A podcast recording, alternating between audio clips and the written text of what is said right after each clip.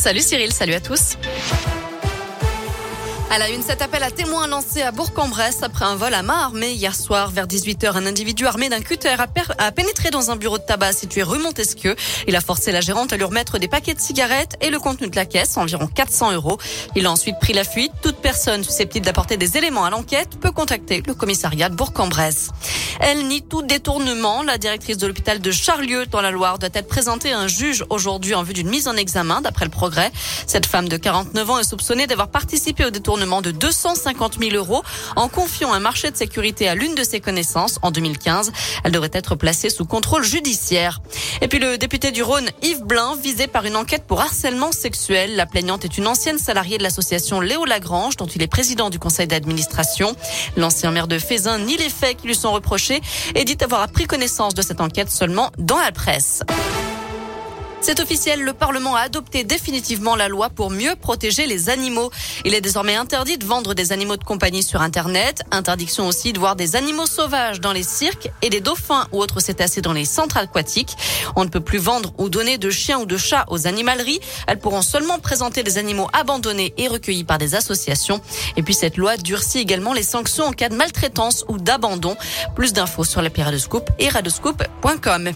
Des centres de vaccination vont rouvrir leurs portes pour assurer la campagne de rappel du vaccin contre le Covid. C'est ce qu'annonce Gabriel Attal aujourd'hui, le porte-parole du gouvernement. Quant à la vaccination des enfants de 5 à 12 ans, une décision sera prise en début d'année prochaine.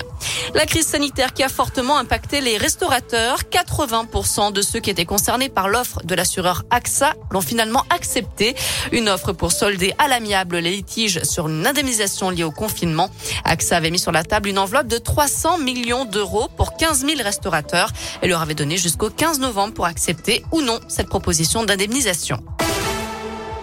Allez, un mot de sport avec du rugby et la compo du 15 de France qui a été dévoilée par Fabien Galtier. Damien Penaud est le seul Clermontois retenu pour affronter les All Blacks samedi soir au Stade de France et toujours la charnière toulousaine formée par Antoine Dupont et Romain Ntamak. En attendant, il y a de la Pro D2 à suivre ce soir avec un choc. L'US Oyonnax reçoit l'Aviron Bayonnais. Les Indinois pourraient se hisser en tête du classement provisoire en cas de victoire. Le coup d'envoi sera donné à 20h45. Et puis du foot, nouvelle journée de national ce soir. Le FPPP 14 reçoit Chambly 12e au classement. Coup d'envoi à 19h. Voilà pour l'essentiel de l'actu de ce jeudi. On jette un œil à la météo pour cet après-midi. Toujours pas mal de nuages au programme, euh, de la grisaille, mais aussi quelques éclaircies, notamment euh, pour le département de l'Ain et du Rhône. Les températures varient entre 8 et 10 degrés pour les maximales. La bonne nouvelle, c'est que demain, on va se réveiller encore sous la grisaille, mais l'après-midi, normalement, euh, le brouillard et les nuages laisseront place aux éclaircies. Merci.